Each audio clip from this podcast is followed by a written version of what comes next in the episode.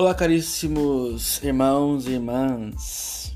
Jesus reage diante daqueles que faziam comércio no templo. Ali era lugar de encontro com Deus.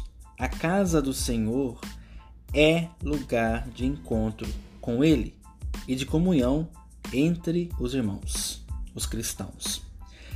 Iniciativas que ferem o encontro e a vida de comunhão não são aprovadas por Deus.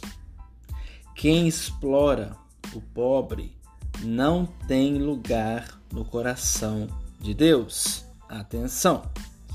Nesse dia da consciência negra, exaltemos a vida de comunhão e de fraternidade que deve existir no mundo, independentemente de raça, cultura ou nação.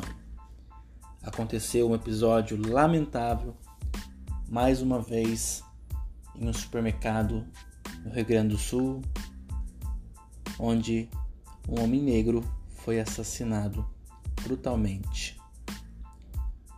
Mais amor, mais tolerância, mais respeito.